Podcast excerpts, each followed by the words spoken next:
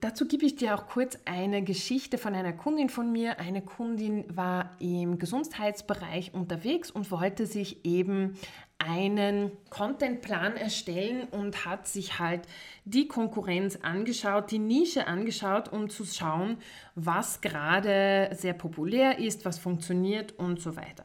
Sie wollte Rezepte teilen, Rezepte, die eben in ihren Gesundheitsbereich fallen und die schnell umsetzbar sind und Rezepte sind auf Instagram halt wirklich sehr, sehr populär. Dann hat sie zu mir gesagt, oh, ich möchte das eigentlich jetzt nicht machen, weil all meine Konkurrenten und Konkurrentinnen teilen halt auch Rezepte für ihre Nische oder für ihre Ernährungsweise und ich möchte das nicht machen. Ich möchte eher einzigartiger sein, authentischer sein und deshalb ähm, mache ich jetzt anderen Content. Und dann habe ich ihr gesagt, ja, das ist gut. Sei einzigartig, nutze die neuen Ideen, die du hast und schau, wie sie bei Leuten ankommen. Aber teile auch diese Rezepte aus zwei Gründen. Willkommen beim The Social Media Scientist Podcast, dem Podcast für Unternehmerinnen, die ihren Instagram- und Social Media Erfolg nicht dem Zufall überlassen wollen. Ich bin Miriam Wiesram, ehemalige Forscherin, Foodie und Social Media Guru mit wissenschaftlichem Flair und einem Auge für Zahlen. Als Biochemikerin sehe ich die Dinge anders und weiß, dass gute Ergebnisse auf Instagram keine Glückssache sind. Lass das Social Media Hamsterrad hinter dir und erfahre, wie du auf Instagram selbstsicher und ohne Scheu auftreten kannst.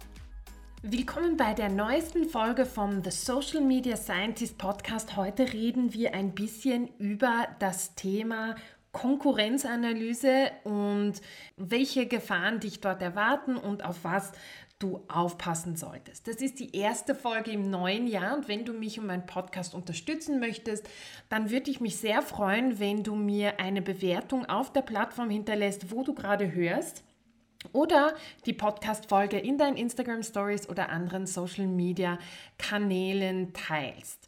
Wenn du auch jeden Tag darüber nachdenkst, was du auf Instagram posten kannst, dann kannst du dir mein kostenloses E-Book herunterladen. Es heißt der Content Multiplier und zeigt dir, wie du aus einer Idee bis zu 40 Social Media Posts machen kannst.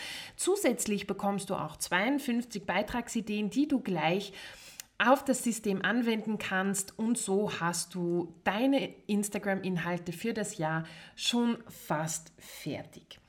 Jetzt tauchen wir in das Thema Konkurrenzanalyse ein. Während der Tätigkeit als Beraterin für Social Media äh, sage ich oft meinen Kunden und Kundinnen, dass sie eine Konkurrenzanalyse machen sollen. Das heißt nicht, dass sie die Konkurrenz analysieren und kopieren sollen, sondern das heißt, dass sie ihre Nische analysieren sollen, auch vielleicht Nachbarnischen analysieren sollen, um, um sich anzuschauen, was gerade in der Nische passiert und daraus etwas für ihr Business zu lernen und auch für ihren Instagram-Auftritt. Die Tipps, die ich hier in dieser Folge teile, kannst du jetzt nicht nur auf Instagram anwenden, sondern generell auch auf dein Business, dein Projekt, dein Unternehmen, denn es sind eher generellere Gedankenansätze und nicht äh, sehr spezifisch auf Instagram fokussiert. An erster Stelle möchte ich dich davor warnen, dass du anfängst, dich mit deiner Konkurrenz zu vergleichen. Zumal wir Frauen, auch Männer natürlich, aber zumal wir Frauen haben oft die Tendenz, uns mit anderen zu vergleichen. Und wenn du die Konkurrenz-Accounts auf Instagram schaust, dann kann es oft sein, dass du vielleicht ein bisschen einen Knick in dein Selbstvertrauen kriegst. Vielleicht fängst du an, an dir zu zweifeln, an deinen Fähigkeiten zu zweifeln. Im schlimmsten Fall sogar denkst du dir, oh, ich fange schon gar nicht erst an mit meinem Instagram-Account oder mit meinem Projekt, weil es gibt es schon und die, die es gibt, die sind viel besser als ich und Ähnliche Gedanken kommen öfters einmal vor. Das ist das sogenannte schöne Imposter-Syndrom. Das Imposter-Syndrom ist das nette Gefühl, das man hat, wenn man denkt, man ist nicht gut genug, man ist nicht so gut wie die anderen und irgendwann werden die Menschen herausfinden, dass man nicht das drauf hat, was man sagt, dass man drauf hat. Aber dieses schöne Imposter-Syndrom kannst du hinter dir lassen. Ich sag dir von meiner Seite aus, Konkurrenz einerseits, wenn du dir denkst, das gibt es schon alles, Konkurrenz heißt Nachfrage. Und das Einzige, was größere Accounts mehr haben wie du, wenn du zum Beispiel jetzt anfängst oder noch in der Entwicklung bist, ist Zeit und eben einige Entwicklungsschritte. Das heißt, du kannst genauso erfolgreich sein wie diese anderen Accounts, die jetzt ein bisschen größer sind. Die haben halt einfach früher angefangen und haben ein bisschen Zeit gehabt, schon ein bisschen Arbeit in ihren Instagram-Account oder in ihr Unternehmen zu stecken und sind dir einfach ein paar Schritte voraus. Das heißt aber nicht, dass du diese Schritte nicht in deinem Rhythmus gehen kannst und genau eine ähnliche Entwicklung wie sie machen kannst. Dazu gebe ich dir auch kurz eine Geschichte von einer Kundin von mir. Eine Kundin war im Gesundheitsbereich unterwegs und wollte sich eben einen Contentplan erstellen und hat sich halt die Konkurrenz angeschaut, die Nische angeschaut, um zu schauen, was gerade sehr populär ist, was funktioniert und so weiter. Sie wollte Rezepte teilen, Rezepte, die eben in ihren Gesundheitsbereich fallen und die schnell umsetzbar sind und Rezepte sind auf Instagram halt wirklich sehr, sehr populär. Dann hat sie zu mir gesagt, oh, ich möchte das eigentlich jetzt nicht machen, weil all meine Konkurrenten und Konkurrentinnen teilen halt auch Rezepte für ihre Nische oder für ihre Ernährungsweise und ich möchte das nicht machen. Ich möchte eher einzigartiger sein, authentischer sein und deshalb ähm, mache ich jetzt anderen Content. Und dann habe ich ihr gesagt, ja, das ist gut. Sei einzigartig, nutze die neuen Ideen, die du hast und schau, wie sie bei Leuten ankommen. Aber teile auch diese Rezepte aus zwei Gründen. Das erste ist, es ist einfach populärer Content. Es ist Content, der sagen wir mal, einfach zu konsumieren ist. Viele Leute werden sich inspiriert fühlen, das vielleicht abspeichern und so kannst du neue Leute erreichen.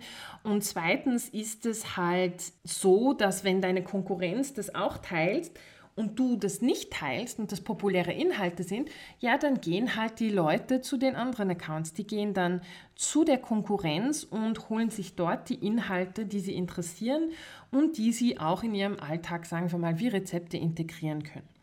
Deshalb ist es wichtig, ein Auge auf die Nische zu haben, ein Auge wie die Dinge sich entwickeln und was auch funktioniert und nicht funktioniert und sich nicht ins eigene Fleisch zu schneiden, wenn man jetzt sagt, okay, ich mache es jetzt nicht wie alle anderen, ich mache es jetzt anders, weil du wirst eine schwierige Zeit haben, so zu wachsen. Aber das leitet mich gleich auch auf meinen zweiten Punkt. Wenn du eine Konkurrenzanalyse machst, musst du auch genau darauf achten, wie deine Zielgruppe aufgebaut ist, weil Dinge, die vielleicht bei Konkurrenten und Konkur also Konkurrenten von dir funktionieren, funktionieren nicht unbedingt bei dir.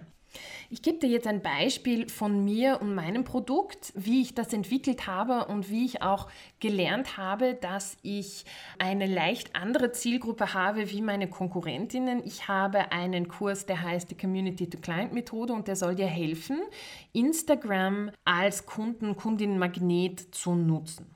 Und ich habe den Kurs erstellt, ich habe die ähm, Inhalte erstellt und habe ihn dann auch beworben und habe ihn auch verkauft. Und ein Ding, ich habe ihn an, sagen wir mal, alle Selbstständigen verkauft, war, es war aber eher gedacht für selbstständige Serviceanbieterinnen. Das heißt, alle, die ein Produkt angeboten haben, können den Kurs auch zu 80 Prozent nutzen, aber die 20 Prozent, die wirklich äh, die Verkaufsstrategien sind, sind eher für Serviceangestellte, äh, Serviceangestellte sind eher für Serviceanbieterinnen.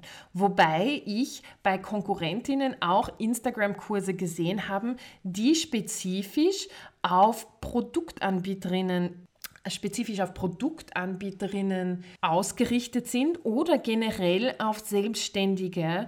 Und eine Lektion, die ich dabei gelernt habe, ist, dass man wirklich überlegen muss, wen man anspricht. Ich weiß, du hast es sicher schon oft gehört, du musst genau deine Zielgruppe kennen, du musst ein Persona aufstellen und so weiter. Natürlich kommt das nicht in einem Schritt. Das heißt, du wirst über die Zeit immer wieder neue Informationen über deine Zielgruppe kennenlernen.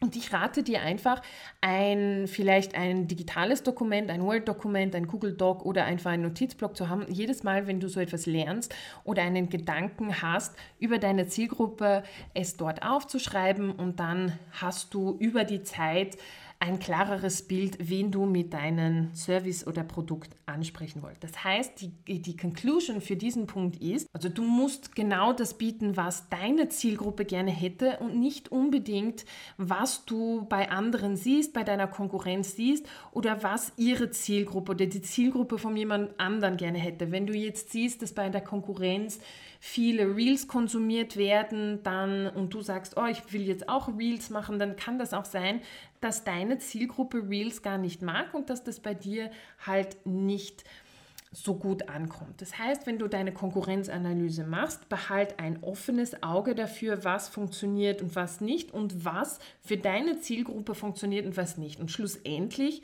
gibt es da eigentlich nur ein Ding, ist, dass du mit deiner Zielgruppe arbeitest und sie gut kennenlernst. Es gibt halt keine schnelle Lösung. Du kannst eben von der Konkurrenz ein bisschen Inspiration bekommen, aber du musst trotzdem die Arbeit reinstecken und herausfinden, was deine Leute wollen. Und das Gleiche oder das Gleiche, dieser Punkt bringt mich dann auch zu meinem dritten Punkt.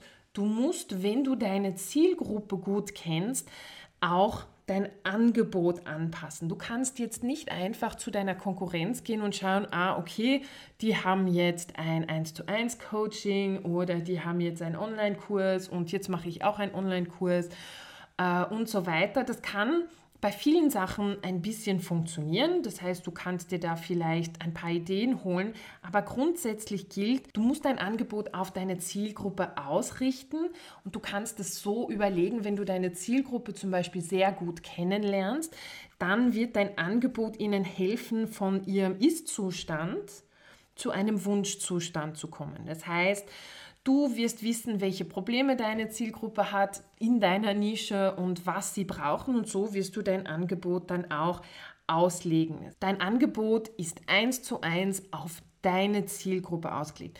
Wenn du das fertig bringst, dann wird dein äh, Instagram-Account auch wachsen, dann wird dein Instagram-Account die richtigen Leute anziehen und du wirst dann auch diese Leute zu Kunden und Kundinnen verwandeln können, weil du ihnen genau das bietest, was sie gerne haben möchten, dieses Erfolgserlebnis und diese Lösung zu ihrem Problem. Als kurze Wiederholung, vergleiche dich nicht mit deiner Konkurrenz und lass dir sicherlich nicht dort einen Knick in dein Selbstvertrauen geben. Denke einfach dran, dass Konkurrenz heißt, wenn viel Konkurrenz dort ist, dass das heißt, dass auch viel Nachfrage dort ist und lass dich nicht entmutigen. Nutze deine Konkurrenz, um zu lernen, was funktioniert und was nicht funktioniert, aber pass ganz genau auf, denn die Zielgruppe von deiner Konkurrenz ist nicht immer ganz genau deine Zielgruppe. Das heißt, du musst wirklich aufpassen, wer deine Zielgruppe ist, welche Probleme sie haben und dann auch dein Angebot darauf ausrichten, wie du ihre Probleme löst. Das sind einmal ein paar Punkte, die ich dir mit auf den Weg geben wollte zum Thema Konkurrenzanalyse. Wenn du jetzt noch Fragen dazu hast, dann melde dich einfach über Instagram. Wenn du wissen möchtest, wie du mit einem kleinen Instagram-Account auch Kunden und Kundinnen auf Instagram finden kannst und du endlich aufhören möchtest, so viel Zeit zu investieren und keine Resultate zu sehen, dann sieh dir mein kostenloses Webinar auch an, monetarisiere deinen Mikroaccount und erfahre die Strategie, die eben 99 Prozent der Unternehmerinnen wie dir nutzen, um Social Media Follower in Kundinnen zu verwandeln. Inklusive drei Fehlern, die du unbedingt vermeiden solltest, damit du nicht auf Instagram permanent weiter strampelst. Ich danke dir für die Zeit, die du hier mit mir verbracht hast und freue mich, dich bei der nächsten Folge begrüßen zu dürfen. Bis dann!